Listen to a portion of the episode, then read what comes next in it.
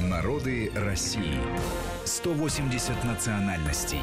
Одна страна. Продолжаем нашу программу. Марат Сафаров и Гия Саралидзе по-прежнему в студии Вести ФМ. Это наш проект «Народы России». Говорим сегодня о народных промыслах Дагестана. Ну, с кубачами нам пришлось все-таки расстаться, да. с сожалением. А, наверное, к коврам надо перейти, тем более, что, ну вот как историк, я помню, меня поразила информация, которую я нашел о том, что первые дагестанские ковры считаются, что они появились во времена Геродота.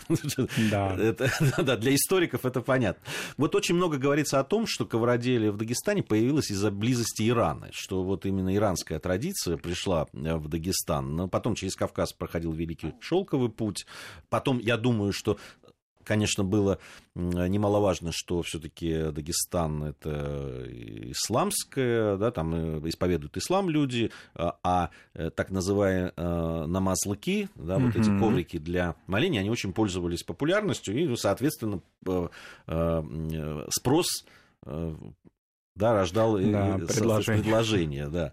Э, все-таки, во-первых, а какие все-таки регионы Дагестана известны своим ковроделием? Да, ну, по существу, э, каждый народ Дагестана так или иначе имеет собственную уникальную технику ковроделия, но вот, в частности, для кумыков характерны, а кумыки, напомним, да, нашим радиослушателям, это тюркоязычный народ, наряду с нагайцами, вот два тюркоязычных народа еще на юге Дагестана, в Дербенте проживают, а азербайджанцы – которые являются вот эта дербенская группа коренным народом Дагестана, а, традиционно живущие в Южном Дагестане. Так вот, кумыки, а, как и многие тюрки, да, они мастера войлочных ковров, узорчатых, шерстяных паласов. А лезгины народ тоже проживающий преимущественно в Южном Дагестане, но разные были миграции внутри республики, и сейчас лезгины представлены в разных частях республики. Так вот, лезгины тоже умелые, так скажем, да, мастера ковроткачества.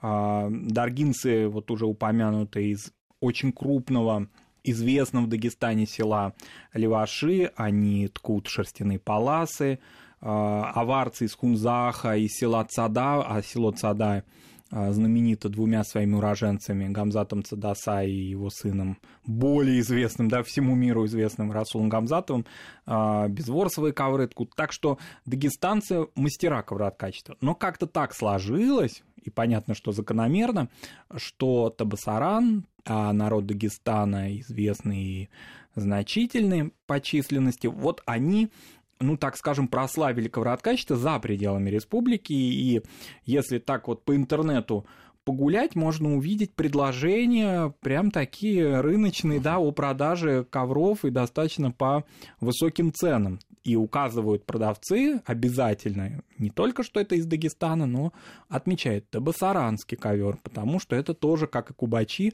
даргинские, это бренд определенный. Это ворсовые ковры. Это ворсовые, да, ковры, преимущественно ворсовые, а, и их наиболее такая отличительная особенность, что табасараны а, стараются использовать натуральные красители и вообще натуральные компоненты при изготовлении ковра. И иногда, ну, это, конечно, такая кавказская черта, э, широта кавказская, говорят, гарантия, какая гарантия на ваш ковер? На мой ковер гарантия 300 лет. Вот, проверить это, конечно, не продавцу, ну, не почему? покупателю. С другой стороны, ну, нет, ну, непонятно эти ковры конкретно, да. но с другой стороны, а, ведь э, считается, что самый древний ковер который существует в нынешнее время вообще, э, найден после раскопок 1949 года, находится он сейчас в Эрмитаже, не, не знаю, к какому веку он относится точно, э, но вот информация такая. Да, так что, возможно, сроки гарантии соответствуют, да, действительности. А, но в любом случае, по такой вот какой-то хронологической части, если пройтись, совершенно очевидно, что это несколько месяцев работы, скрупулезной работы, Женщины часто э, используют, особенно молодые, средний возраст, которые только так вот принялись к ковроткачеству, используют ну, я бы так сказал, прямо макеты или э, какие-то прямо конструкции на бумаге э, орнаментов, которым нужно соответствовать. Пожилые уже мастерицы, они уже делают на автоматизме. Хотя тот же автоматизм все равно превращает в любом случае, в конечном итоге, табасаранский ковер в произведение искусства, который может соревноваться э, со знаменитыми персидскими коврами, с коврами а, закавказье, грузинскими, армянскими, азербайджанскими коврами, карабахскими, знаменитыми а, вот такими армяно-азербайджанской пограничье создало знаменитый феномен карабахского ковра. Так вот, Табасаранский, он прямо в ряду этого всего стоит и известен а, по мировым каталогам, в частности. Вот эта мировая известность, это что? Это не только да, продажи в интернете, это и э, прежде всего интерес искусствоведов к табасаранской ну, ну, технике. Скажем, что вот я про Эрмитаж уже сказал, но да. и в Нью-Йорке, и в Париже, и в других э, столицах мира, да, в музеях находятся э, дагестанские ковры. Да, ну вот религиозная сторона, как вот вы уже сказали об этом, намазлык, да, это небольшой коврик, а, такой индивидуальный, что называется, да, для совершения намаза, он должен быть ритуально чистый, с ним можно ходить, то есть его свернул, и, значит, можно там, допустим, поехать в другой аул, на базар куда-то, и, собственно говоря, такое э, импровизированное место для молитвы для себя организовать в ритуально чистом месте. Так вот, намазлыки — это очень важная часть табасаранской жизни, но и не только они, это и ковры, которыми украшают полы мечети, это и настенные ковры с разного рода узорами узорами. А вообще вот эта религиозная сторона искусства Дагестана, она а, ну, как-то вот в советских искусствоведческих работах мало, конечно, подчеркивалось, но а, сейчас, если посмотреть, это вообще очень интересная даже тема для единения, что ли, религии. Вот возвращаясь, допустим, к кубачам, а, я слышал такой пример, что кубачинцы на заказ а, от православных приходов делают оклады для икон с а, своей чеканкой. Дагестанские мастера вот ковроткачества, в частности басаранцы, на заказ от духовных управлений или от конкретных мечетей, да, изготавливают свои ковры. То есть это очень важная часть еще и присутствия их искусства в религиозном пространстве, не только мусульманском, но и православном и армянском и так далее. То есть, вопреки да, какому-то стереотипу о том, что это сугубо такая прикладная вещь, которая, э, ну вот, что называется, повесил на стену и пошел дальше. Да? Это вещь, которая присутствует в пространстве э, различных храмов, различных религий. Поэтому э, это, конечно, подлинное искусство. Надо здесь сказать, что табасаранцы табасаранские мастера, они очень, э, так скажем, гордятся тем, что вот используют натуральные красители, и вот говорят о том, что почему так цвет сохраняется. Заготавливают такой корень растения, марена, который дает в результате красное, красный цвет, окрашивают ткани натуральные, и гордятся именно вот, ну, не, не сказать, что прям тайнами своего ремесла, но, во всяком случае, алгоритмом технологии а, того, чтобы сохранять прочность сам, самой шерсти и, соответственно, а, краску при различных каких-то, да, допустим, о том, что, например, ковер может быть э, расстилаться и на улице, на пространстве, допустим, на свадьбах или, э, к сожалению, в печальных мероприятиях тоже эти ковры используются, покрывая э, тело усопшего. И тем не менее эти ковры становятся семейными реликвиями, и для табасаранских аулов совершенно, ну, так скажем, да, абсолютно не в диковину говорить о том, что это, этому ковру 150 лет, этому ковру 200 лет, этот ковер столько лет и так далее. То есть это часто и семейная реликвия. А, говорят дагестанцы, и в частности табасараны, о том, что а, прежде всего вот они изготавливают ковер не на продажу. То есть вот дальше как пойдет его судьба, да? Прежде всего они изготавливают его для собственного вот удовольствия, что ли. А, это женский промысел.